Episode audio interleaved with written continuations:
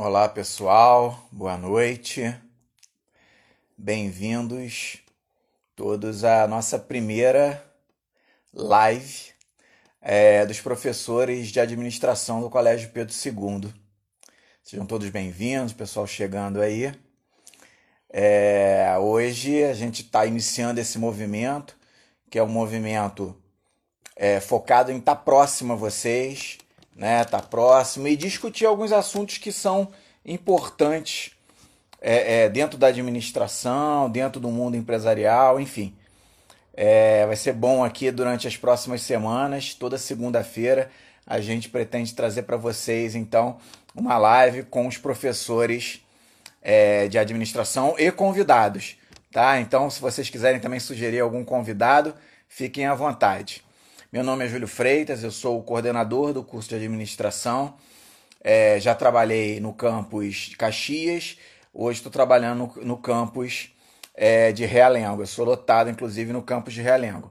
E hoje a gente vai falar, gente, sobre a parte de ambiente, né? Qual a importância é, do, do ambiente, do meio ambiente, como as organizações, o mundo empresarial pode ajudar nessa preservação. Quer dizer, quais iniciativas estão sendo tomadas no mundo empresarial? E não poderia ser diferente é, é, esse primeiro tema. Né? A gente está vivendo uma pandemia, é, estamos inclusive afastados fisicamente, o que é uma pena, todos com muitas saudades.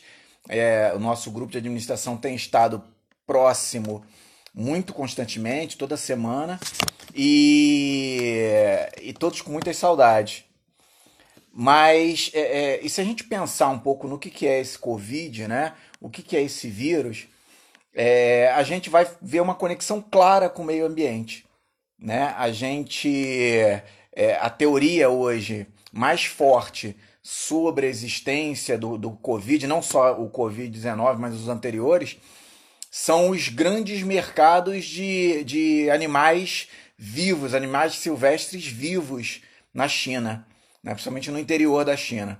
Né? É, era uma tradição na China esses, é, esses mercados, e com a glamorização, né, com o crescimento, né, com a gourmetização, hoje existem pessoas que saem dos seus países para visitar só esses mercados na China para comprar animais silvestres.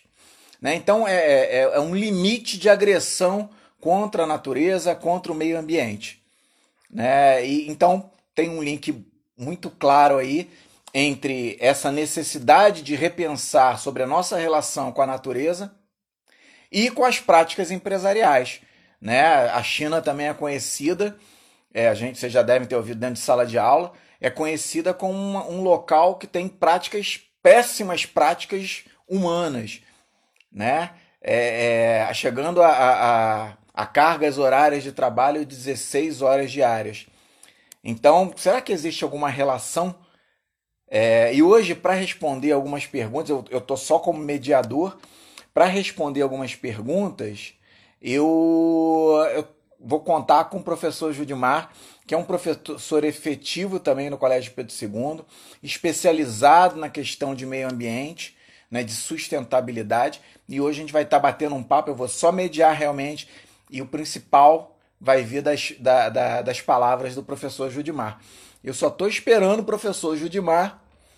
É, pra, vamos ver aqui se eu consigo colocar. Não é isso. O Judimar tem que me pedir para participar aqui. Judimar, cadê você, Judimar? boa noite, boa noite, gente. Boa noite. Legal vendo você chegando aqui participando. Eu só preciso agora que o Judimar apareça para estar tá com a gente aqui, compartilhando esse momento.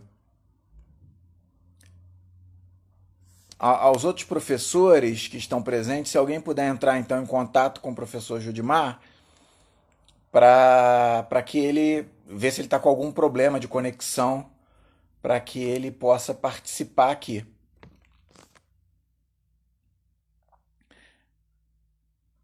O Judimar até tá, acho que está enviando uma mensagem de voz aqui. Deixa eu ver se eu consigo adicionar o Judimar aqui. Calma aí. Vocês têm que perdoar, porque é a nossa primeira live, então a gente ainda tá ainda tá se acostumando a essa, essa linguagem. Eu até vou ver o Judimar, mas eu é, é, não consigo convidá-lo. Ele tem que estar tá assistindo a live para que eu possa convidá-lo a participar. Enfim, enquanto o Judimar não vem, vamos conversando um pouquinho aqui sobre essa questão é, é, Covid e, e, e, essa iniciativa nossa aqui do, dos professores da coordenação de administração. É, Para a próxima semana, inclusive, é, é, a professora Aline e a professora Ana Cristina vão é, é, trazer é, como, né, vamos falar um pouquinho sobre colocação é, pós-pandemia, né? Como é que você, tipo assim, a gente está vivendo uma crise não só de saúde, mas uma crise econômica, né? Dada a necessidade de fechar, já, já tínhamos uma crise econômica anterior ao Covid e essa crise só se agrava com o Covid. Então, é, é, muitas pessoas, acredito que muitos de vocês estão preocupados, né? Como é que a gente vai fazer para se colocar no mercado é, pós-pandemia, né? Quando essa, é, esse problema é, passar, né? E aí a professora Aline, junto com a, com a professora Ana Cristina, vão conversar com vocês. Ah, beleza. Vou, vou te convidar aqui, Judimar. Deixa eu ver aqui, ó, se eu te consigo aqui.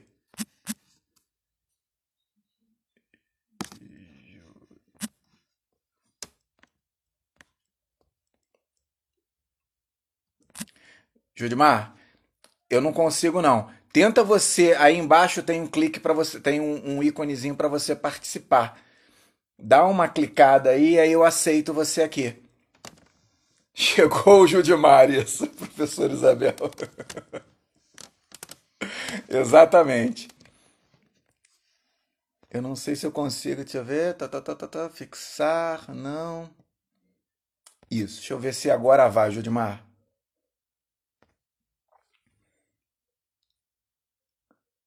Você tem que aceitar aí, eu já, já te convidei, Judimar.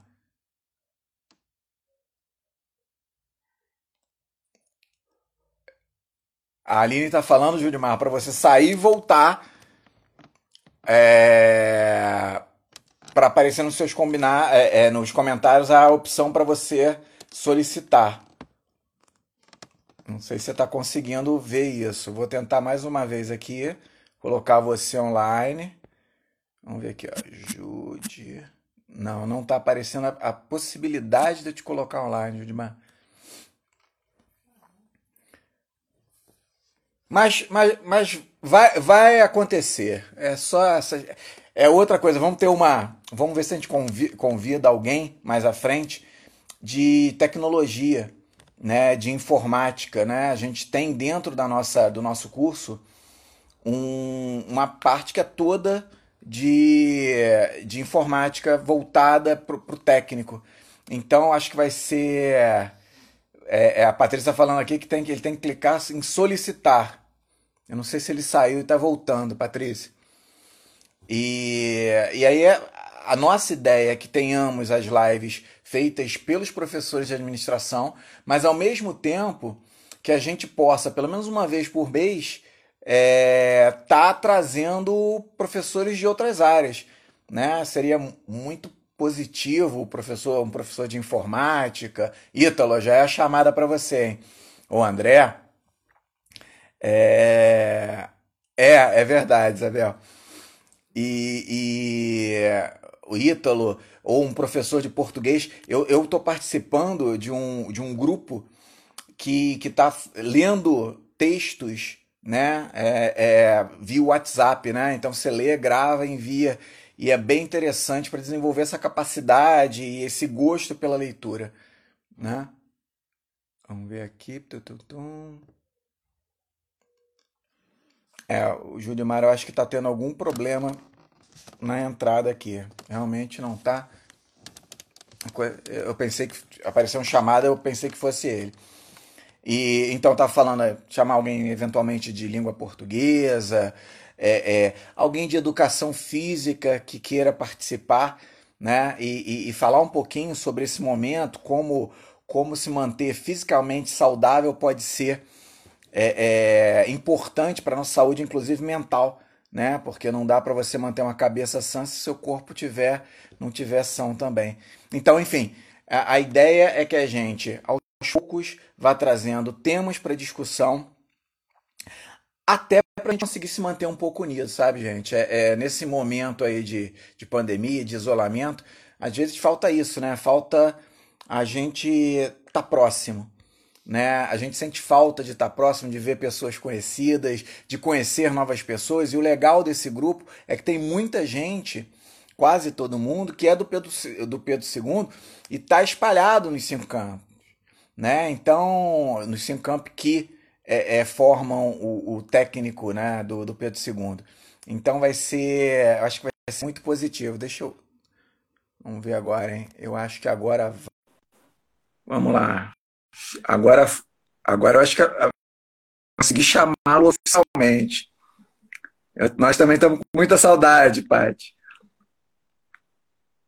É, é, é, é um momento muito complicado, né, gente? Em vários aspectos. Eu acho que agora foi. Aê, Boa noite. Boa, Boa noite. Boa noite, querido. Como é que você tá? Tudo bem, pessoal? Prazer poder estar falando com vocês. Na Tudo verdade, bem, eu estava conectado desde é, o Eu nem contei para o pessoal antes. De... Prazer. É, que você, você, inclusive, teve Covid, né? Sim. Sim. Né? Então, graças a Deus, teve, se recuperou, né? Foi, foi, teve, sofreu um baque aí, é, pelo Verdade. que contou a gente. Verdade. Mas está recuperado. Então já vamos aproveitar, né? E eu queria que você se apresentasse um pouco, porque você é um professor efetivo, mas que entrou agora no início do ano e teve pouco tempo, né, dada as circunstâncias, né, para estar tá junto e tal. Então se apresenta um pouquinho, fala um pouquinho de você, Judimar. Boa noite, pessoal. É prazer poder Boa estar noite, falando pessoal. com vocês aí nessa live, né? Trocando essa. Com vocês aí nessa. Trocando é, essa... Batendo esse papo, trocando uma ideia. É, batendo esse papo, trocando uma ideia. Eu sou professor Judimar. É, eu sou professor é, Judimar. Sou professor efetivo do Colégio Pedro II. Do Colégio trabalho no campus Duque de Caxias. Trabalho no campus Duque de Caxias. E e sou mestre em tecnologia. Sou mestre em tecnologia. Mas o meu trabalho sempre foi voltado para as questões ambientais. Para as questões ambientais. É, tanto na é, dissertação da monografia, quanto em projetos. Quanto em projetos. Então eu acho o então, tema bastante plausível, bastante importante ser discutido. Importante ser e discutido, tem tudo a ver com o momento com, que a gente está vivendo tá e com o que nós vamos viver futuramente. Nós vamos certamente. viver futuramente, certamente. Certamente, Edmar. Eu já vou começar né, tentando criar esse link, né? A maior parte das pessoas que está aqui são pessoas é, que estudam conosco na área de administração. Então, a primeira pergunta que eu queria te fazer é como é que você vê o papel das grandes organizações frente a esses problemas ambientais. Quer dizer, eu não estou falando nem só de Covid, né? É, a gente tinha, quer dizer, é, ano passado, o crédito da terra, né? É, acabou em julho. Quer dizer, em julho a gente, os seres humanos todos ao redor da, do, do, do, globo já tinham consumido todos os recursos que a Terra conseguiria produzir durante um ano inteiro. E cada, cada ano, a cada ano que passava, esse, esse prazo, né, ia ser, esses recursos iam sendo consumidos antes. Né? Como é que você vê o papel das organizações, é, mais especificamente das empresas, que são organizações é, é, com fins lucrativos nesse panorama é, é ambiental? É, bom, é, antes de mais nada, a gente, mais precisa nada entender, a gente precisa entender em relação a esse papel, a esse qual papel, é a visão, que a, gente visão que a gente precisa para poder chegar a um, um conceito sobre, sobre esse verdadeiro papel, esse das, verdadeiro organizações. papel das organizações. É, o papel das é, organizações papel pode, das ser organizações pelas, pode próprias visto pelas próprias organizações, como, como tentando identificar tentando qual seria o meu papel enquanto organização, em relação, organização em relação às questões ambientais. E pode ser visto também, ser visto é, em, relação também papel, é, em, relação ao papel, que a sociedade, que a sociedade espera que as empresas cumpram dentro, desse, dentro contexto. desse contexto. Mas de uma forma bem, uma bem, forma específica, bem, bem específica, é, falando agora é, como, falando cidadão, agora como né, cidadão, né, como representante como da sociedade, representante da sociedade, e eu acho que a maioria vê dessa eu forma. Acho que a maioria vê dessa forma. E é, na verdade é o papel e, esperado. Na verdade é o papel né, esperado pelas né, organizações em relação, pelas organizações em relação a questões ambientais. É, que essas organizações, é, que essas organizações né, com fins lucrativos, né, com fins lucrativos principalmente, e é que pelas suas próprias, é atividades, suas próprias atividades, degradam o meio ambiente de uma forma maior, ambiente de uma forma maior né? O papel dessas organizações, papel dessas organizações é, entender a, sinalização é entender a sinalização da sociedade, da sociedade. É, a legislação, é, a legislação arcabouço jurídico, arcabouço das, jurídico questões das questões ambientais e voluntariamente, e voluntariamente procurarem, procurarem é, aderir, a uma agenda, a uma né, agenda de, né, responsabilidade, de responsabilidade ambiental, que seja capaz de colocá-las numa, posição, numa posição é, de destaque, é, na, de sociedade, destaque na sociedade, como tendo como um programa ambiental, ambiental sério, sério é, produzindo é, produtos é, e serviços é, com responsabilidade ambiental, implantando programas que as mesmas com selo verde, com, com alguma outra certificação ambiental, né? e principalmente é, colaborando para que a educação ambiental da sociedade, principalmente dos seus funcionários, dos seus colaboradores, é, nasça e cresça, né? E que possa contribuir com a sociedade de uma forma geral. Então, o papel das organizações é um papel muito amplo, né? mas é necessário a gente entender esse contexto, quais são uh, os pontos em que a sociedade, em que as organizações estão e para que elas comecem a agir em prol dessas questões. É, existe sim é, uma relação muito grande, né? a gente sabe disso, é, das questões é, produtivas com as questões ambientais. Todos nós sabemos disso. E, na verdade, a, enquanto professor de administração, a gente fica meio que é, é, é, num, numa sinuca de bico. Que, por um lado, a gente dá aula de administração, e um dos focos é a produção, é o lucro, né? é o marketing, é alcançar da melhor maneira possível não a qualquer custo, mas da melhor maneira possível, fazer com que haja uma alavancagem nas vendas. Por outro lado, toda vez que uma empresa vende, ela precisa produzir para repor seu estoque. E não há uma produção sem você, é, de certa forma, é, degradar o meio ambiente. A gente vai lá nos fatores da produção, né? Para qualquer produção é necessário natureza, trabalho e capital. Então, o meio ambiente ele se caracteriza como essa natureza. Não tem como eu ter um celular na mão hoje e esse celular, de certa forma, não tem impactado a, a natureza, porque tudo que a gente consegue enxergar advém de recursos naturais. Né? Então, existe uma relação direta entre consumo, entre as empresas que produzem o consumo e o meio ambiente. Dentro desse contexto, as empresas não podem é, se absterem dessa, dessa responsabilidade ambiental que elas têm. Né? Seria muito interessante que as empresas fizessem esses, esses projetos ambientais né, de educação, de reciclagem, de reutilização, não por uma obrigatoriedade da lei, que existe. Né? A legislação ambiental no Brasil ela existe há bastante tempo e é uma das mais rigorosas do mundo. É, o que falta muitas das vezes é fiscalização, né? É, mas é, seria muito bom que as empresas fizessem isso de uma forma mais voluntária, sem a responsabilidade né, de sofrer uma sanção, uma multa, é, de alguém ser preso, como a gente tem visto com vários exemplos de empresas aí que têm cometido crimes absurdos, tirado a vida de milhares de pessoas, né? E mesmo com programas ambientais, preferem é, não, a, a, não, não seguirem os relatórios advindos das pessoas que são é, é profissionais para essa área. Né? Então, o ideal seria que fosse voluntariamente, ela entendesse a importância das questões ambientais. Mesmo porque, né, vamos e venhamos, né? Se o meio ambiente continuar sendo degradado é, da forma que nós estamos observando hoje, daqui a pouco essas empresas também não irão existir, porque não tem como se sustentar. É, é exatamente. É, na verdade, a gente obviamente não quer demonizar aqui ah, as organizações, as empresas. Né? A ideia jamais é essa.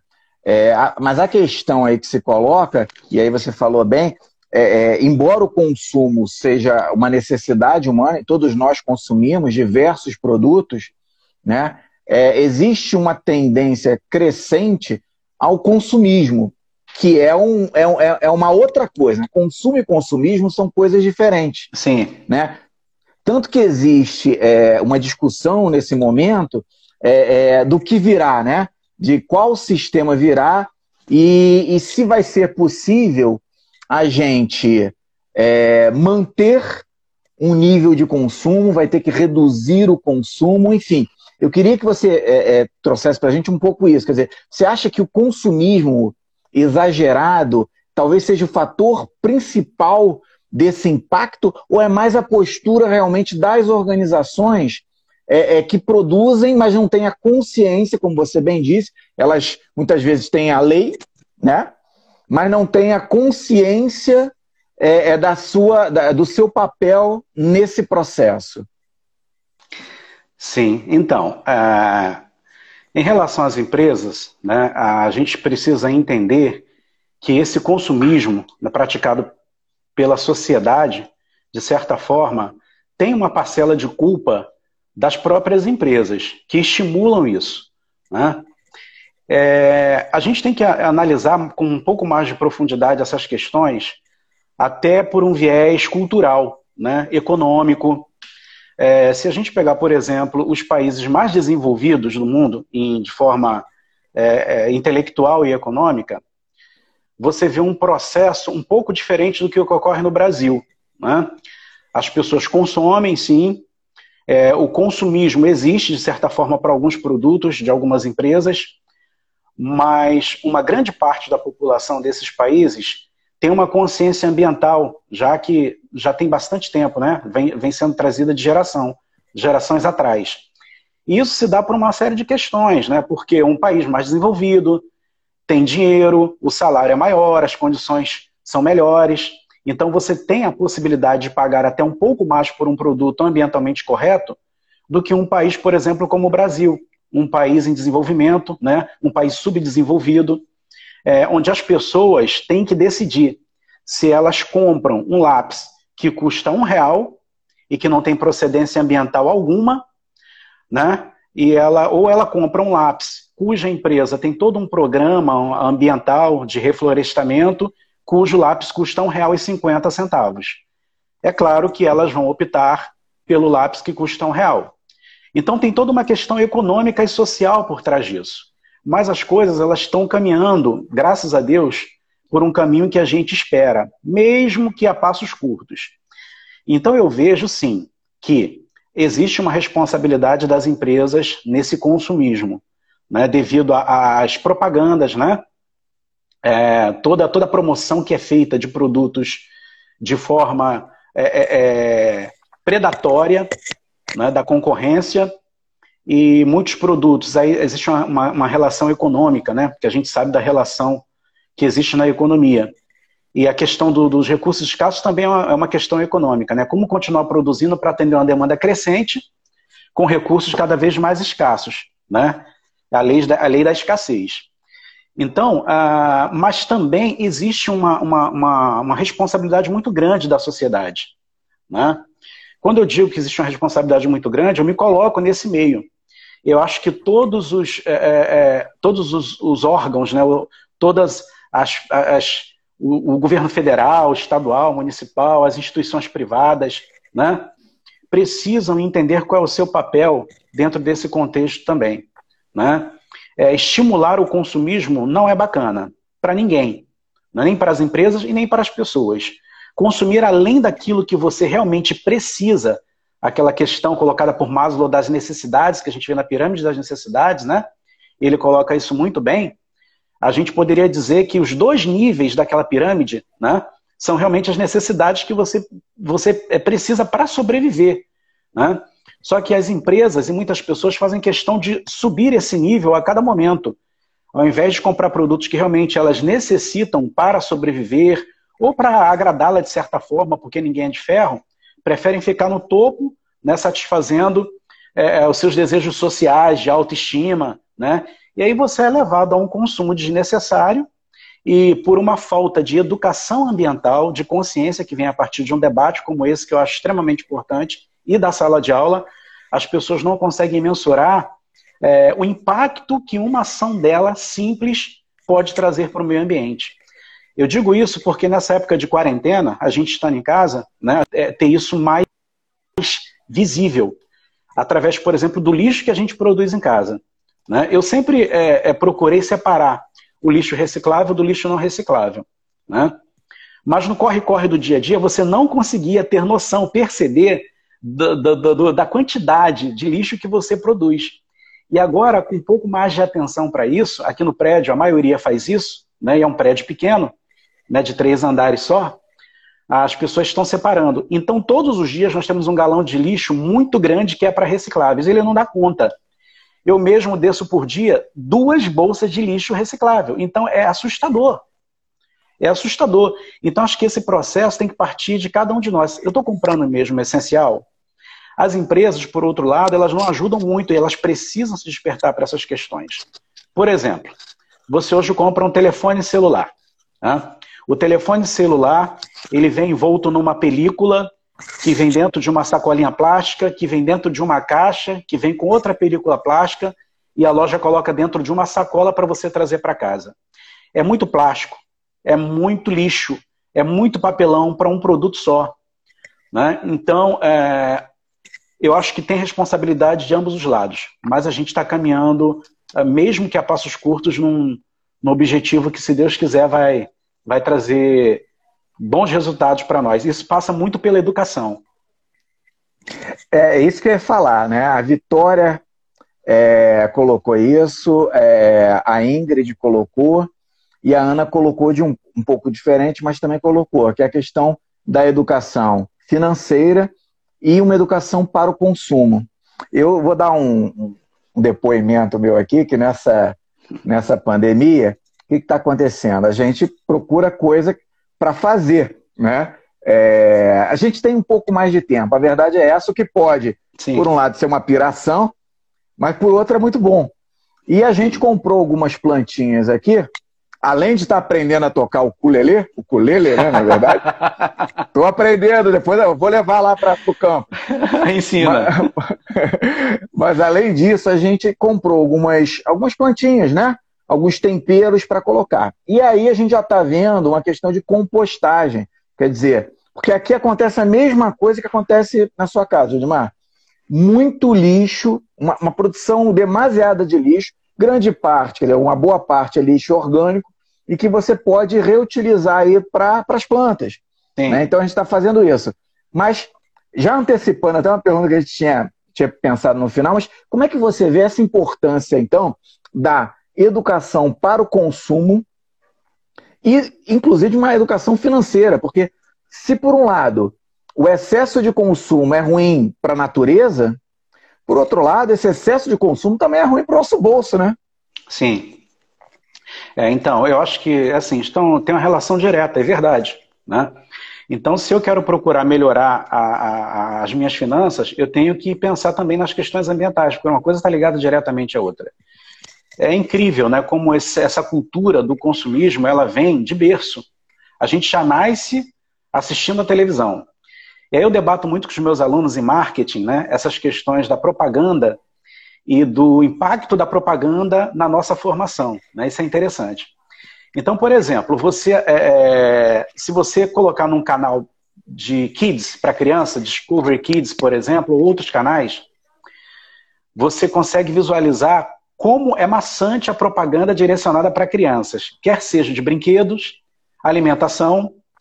É, uma época eu andei até pesquisando, por exemplo, é, a propaganda de, de, alimentação que tinha bastante em canais é, para crianças era do McDonald's. Né? Mas interessante é que a propaganda não era de qualquer lanche, né? Era do lanche específico para as crianças, né? McLanche Feliz. Então aí você pensa, né? Ah, não seria um erro né, eles estarem focando justamente no McLanche Feliz? Porque criança não compra, né? Os pais compram. É, os pais compram, mas as crianças fazem você ir ao McDonald's. E quando você chega lá, você não vai comprar só o McLanche Feliz. Então a criança ela já vem com isso lá de berço, né? É claro que existe é, o Código de Defesa do Consumidor, que bate muito forte algumas questões de publicidade, propaganda, de publicidade abusiva e publicidade enganosa, né?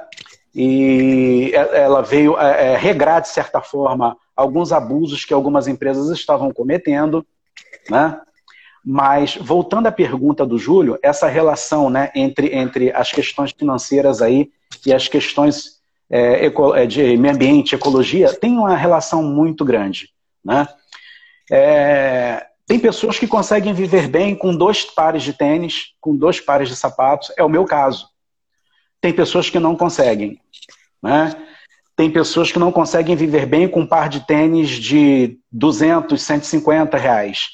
Elas precisam adquirir um tênis que custa 800 reais.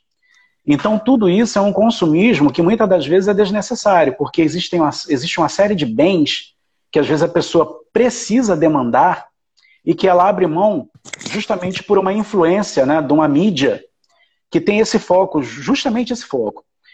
Então, é, existe uma relação direta. Quanto mais você não tiver essa consciência ambiental, mais as suas finanças vão pelo ralo, isso é fato. Né?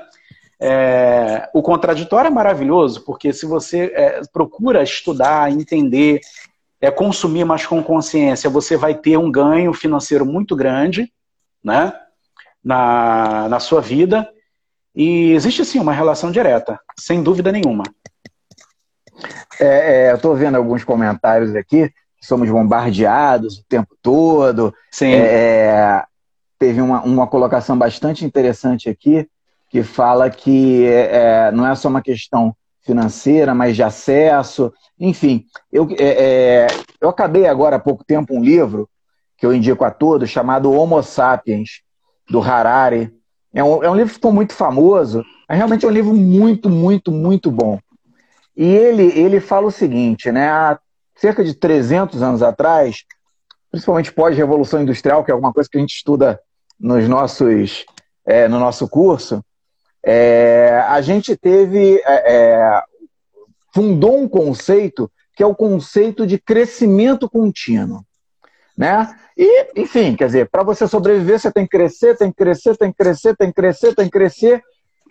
Só que chegou no momento em que não há mais como crescer, né? Pelo menos não de uma forma natural, né? É... E talvez esse seja o momento que a gente esteja vivenciando hoje enfim, por isso a nossa discussão, a gente não, não dá, né? O sistema que se colocou já não, já não, não dá conta de crescer mais.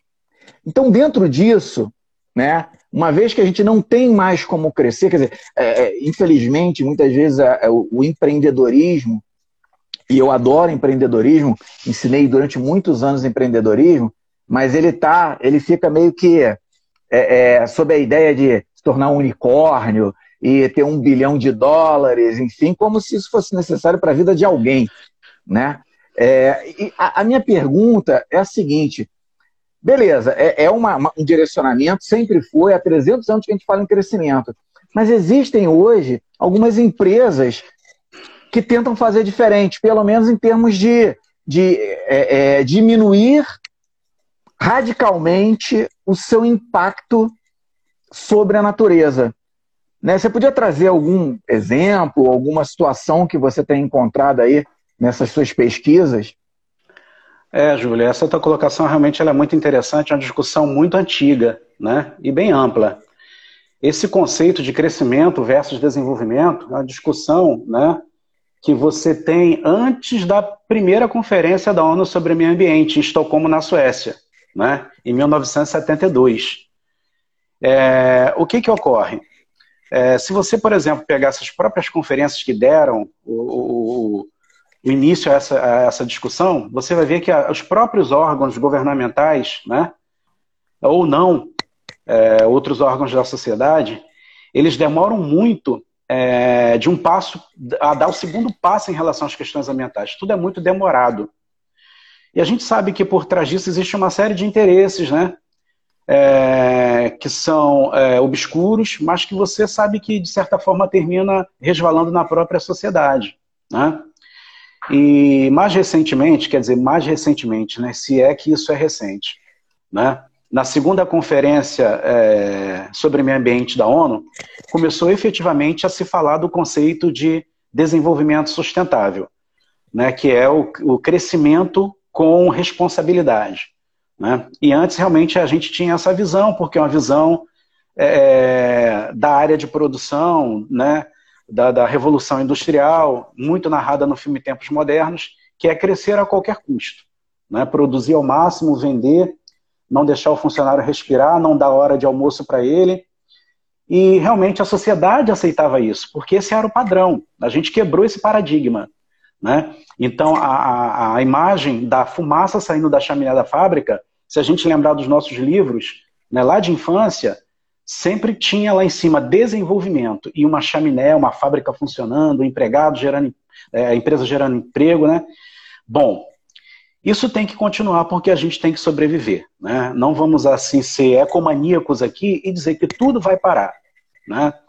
Cientificamente, se a gente pensar direitinho, há muito tempo os cientistas já têm falado que se toda forma de produção parasse imediatamente, o meio ambiente já não conseguiria se recuperar. Isso é bastante assustador.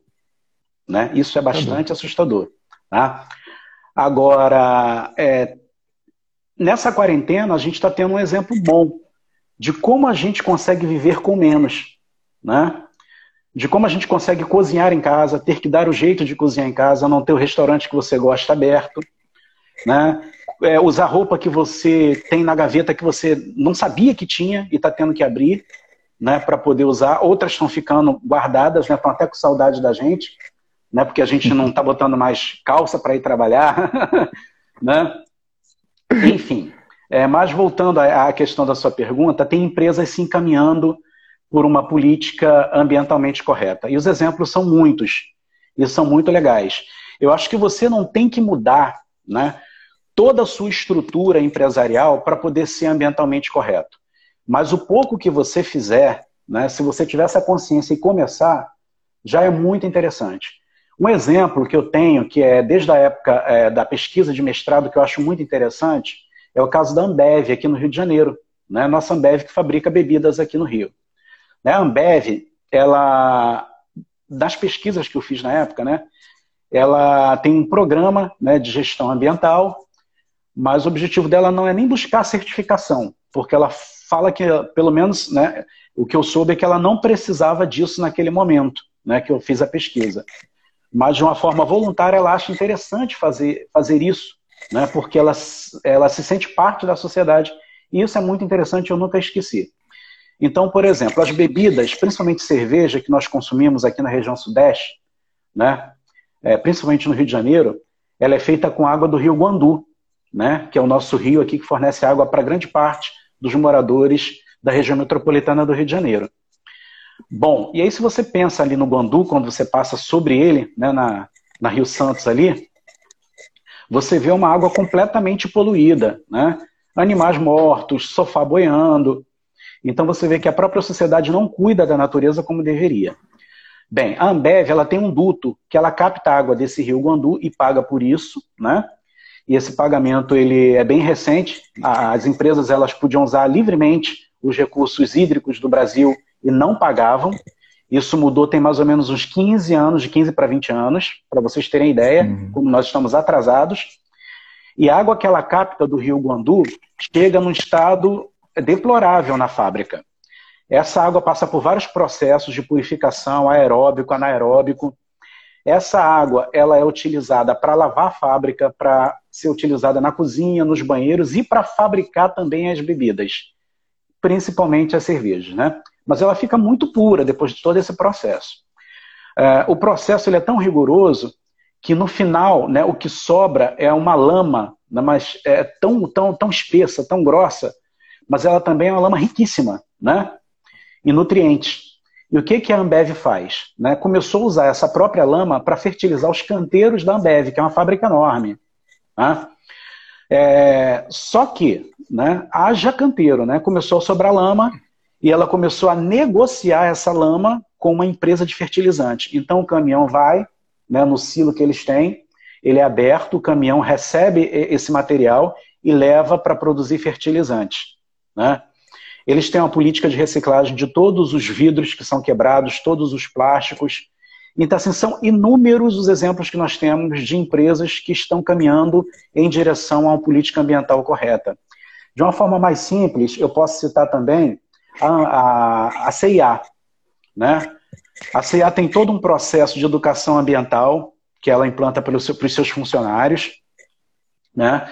É, não é um processo antigo, é recente, mas, por exemplo, uma ação que ela tomou que eu achei muito interessante há um tempo atrás foi a substituição da sacola né, de plástico derivada de petróleo por uma sacola biodegradável, ecologicamente correta. Então as pessoas elas pensam, é, o meu negócio ele não traz impacto nenhum para o meio ambiente, ou eu pelo menos não consigo ver o que, que eu posso fazer para contribuir para o meio ambiente. Mas assim, sempre há como contribuir, você precisa ampliar o seu horizonte, enxergar que é possível, se você é, é, é, implantar alguma metodologia, né, quer seja num produto, num serviço, ou simplesmente dando educação ambiental para os seus empregados levarem isso para casa, praticarem em casa. Então, são inúmeros exemplos de empresas que eu vejo que estão caminhando nessa direção. Não, ótimo, ótimo saber dessas iniciativas. É...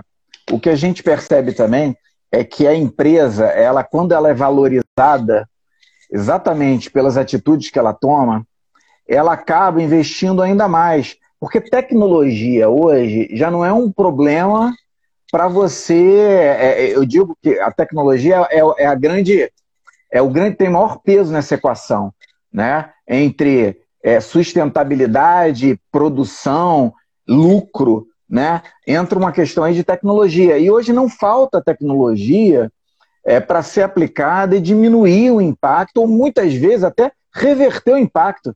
Né? Eu sei de casos de, de empresas que colocam no ambiente, no ambiente um ar mais puro do que o ar que, que, ela, que ela consome. Quer dizer, é, é, mas para isso você precisa, acredito eu, e aí eu quero a sua opinião, é, é de, de duas coisas. Né? Você precisa de pessoas. É, porque a gente falar em empresa parece que é um ente assim, imaginário, né? uma coisa distante. Tá? A empresa somos nós, né? A empresa são pessoas, né? Se, né? Se você tiver pessoas preocupadas, responsáveis, é, é, é, que pensam, que têm um nível de consciência, a empresa como um todo vai ser levada mais cedo ou mais tarde a ter aquele nível de consciência. Então, um precisa dessas pessoas. E no segundo momento, talvez a gente, a gente precise qualificar, e aí entra a educação para o consumo, né? Qualificar uhum. as, o nosso consumo, né? É, é, porque entende-se, né, pela questão socioeconômica do brasileiro, que ele foque no preço. É natural isso. Mas, por outro lado, é, é muito importante saber que nós temos um poder gigantesco enquanto consumidores. Né? Se a gente começar, em todos os sentidos, né, gente? Serviço, produto, qualquer, servi qualquer coisa, se a gente decide a compra, a gente tem poder nas mãos. Então a gente precisa de uma outra, de um outro insumo, que é o que a gente está tentando trazer aqui com, com o Judimar, que é a informação.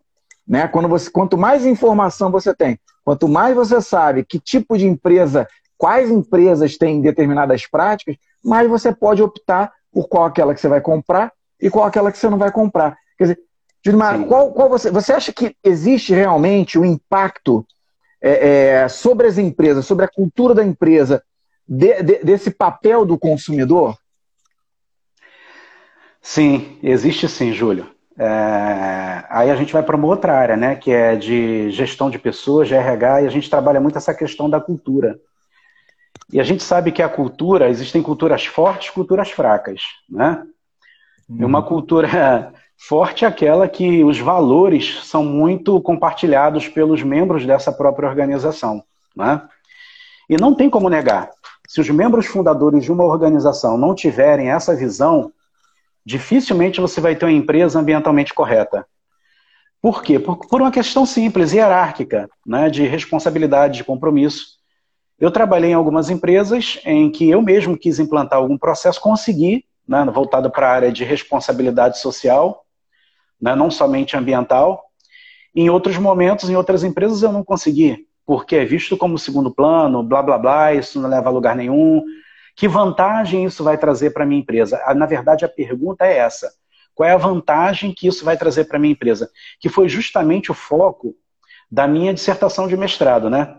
E eu ficava tão bolado com essa situação que eu quis investigar quais eram os benefícios derivados de uma gestão ambiental para uma organização. Né?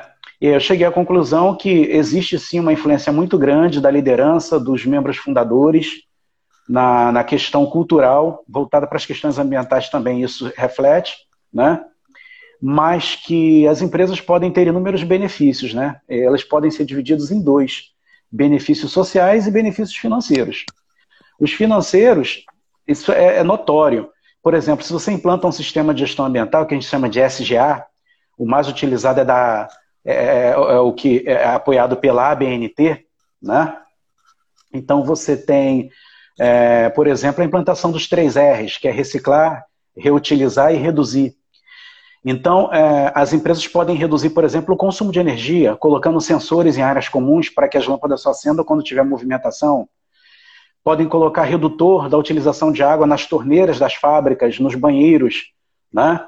É, pode é, reciclar qualquer tipo de produto reciclável. Então, tudo isso que a empresa é, reduz o consumo ou que ela recicla, né? ou diminui o custo dela ou gera receita, né? receita ambiental. Então, se, por exemplo, a Ambev hoje, que é o exemplo que eu usei, está vendendo essa lama, se ela vende, entra dinheiro no caixa dela. Isso derivado de um processo ambiental. Né? Por outro lado, as questões sociais são imensuráveis. Né? A empresa passa a ser bem vista pela sociedade, a empresa pode obter certificação, né? a empresa abre mercados internacionais, que aí é um ponto fundamental relacionado às questões ambientais. Hoje, o mercado internacional ele é muito exigente. Então, se uma empresa, por exemplo, no Brasil, ela produz um produto e ela quer exportar, ela vai sofrer bastante se ela não tiver certificação internacional voltada para as questões ambientais. Então, as empresas hoje elas buscam essas certificações, elas implantam gestão ambiental, buscando abrir mercados para que os seus produtos entrem em mercados internacionais sem problema de concorrência ou de embargo de qualquer forma. Por outro lado, você fez, é, fez uma colocação muito interessante do benefício que esse processo pode trazer de volta para o meio ambiente. Né? E ainda lembrando desse caso da Ambev, é, essa água que o, o, eles captam do rio Guandu, depois de utilizada, essa água é toda tratada novamente e ela é jogada no afluente do rio Guandu que passa do lado da fábrica, que é o chamado rio Guandu Mirim. E aí o que, que aconteceu? É, a qualidade da água melhorou, porque a qualidade jogada de volta é melhor do que a água daquele próprio afluente, né? E a quantidade de peixe cientificamente comprovada aumentou, né? É, beneficiou os pescadores daquela região. Então tem todo um conjunto, né? Que de benefícios que a empresa pode obter através desse processo. É, mas existe sim uma relação. Se não houver um comprometimento se a direção, se os fundadores não comprarem a ideia, dificilmente você vai conseguir implantar. Então é necessário pessoas, né, partindo da alta direção, em todos os três níveis, até o chão de fábrica, né, envolvidos nesse processo ambiental para que realmente a coisa alavanque. Legal. Aliás, a, a Vitória está falando aqui que já gostava da Ambev, agora vai beber um pouco mais da Ambev, justamente pelas práticas dela. Você vê, já está dando resultado, já está dando. A Aline está chamando a atenção, olha o consumo, Vitória. É... Mas enfim. Eu não estou ganhando é, nada para é, isso, não, tá? Foi só um exemplo. pois é, olha só, já podemos pedir patrocínio, pô. Pois é, não é? Gente, um outro é, exemplo, tem, tem... Júlio. Um outro exemplo que eu gostaria de usar, aí saindo um pouco da questão de de empresas produtoras de produtos, de bens materiais, vamos para os serviços que às vezes as pessoas têm uma certa dificuldade mesmo. Né? Eu tenho um escritório, eu tenho uma, uma lojinha, o que, que eu vou fazer em relação às questões ambientais? Como eu posso contribuir? Para vocês terem ideia, isso começou muito é, com, no Brasil, né, com o antigo Banco Real, né, que foi comprado pelo Santander. Mas era uma prática também já do Santander há bastante tempo e parece que parece-me que continuou, né? Mas não só eles, outros bancos também têm é, abraçado as questões ambientais de uma forma bem expressiva, né? E a pergunta que a maioria faz é como um banco pode contribuir com as questões ambientais, se o foco do banco, que é a instituição mais inteligente que existe no mundo, é lucro, é ganhar dinheiro em cima do dinheiro dos outros. Eu fazia essa pergunta. Mas interessante, né? Como é que começou a, começou, a, a ação desse banco? Primeiro, eles começaram a substituir todo tipo de papel utilizado pelo banco né, para papel reciclável. Eu lembro que eu sou correntista ainda desse banco, né, agora do Santander, mas era do Real, e as folhas de cheque, os extratos, vinham todos em papéis recicláveis. Né? E como eu lecionava para alguns alunos em Angra, na época que eram né, do Banco Real, eram gerentes, a maioria estudava na faculdade, que eu lecionava, então a gente trocava muita ideia sobre, os, é, sobre as ações desse banco em relação às questões ambientais. Na sequência, eles começaram a criar um projeto de empréstimo para empresas, para pessoa jurídica, com um custo menor. De que forma? Desde que esse projeto que a empresa né, é, é, apresentasse contemplasse também as questões ambientais. Então, isso foi muito interessante e vários bancos hoje praticam isso. Então, por exemplo, se eu vou abrir um, um, um empreendimento qualquer, né? vou abrir, por exemplo, uh, uma pousada. Faço todo o projeto, né? E a maioria, claro, dos empresários não usam dinheiro próprio, usam dinheiro de terceiros e depois vão pagando isso. E quem empresta dinheiro é banco, né? Então eu apresento esse projeto ao banco.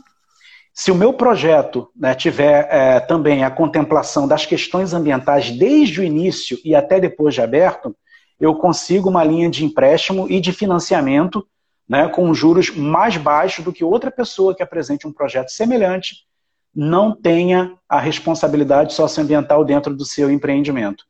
Então, é, um banco pode encontrar caminhos, através até dos seus próprios clientes, de fazer gestão ambiental.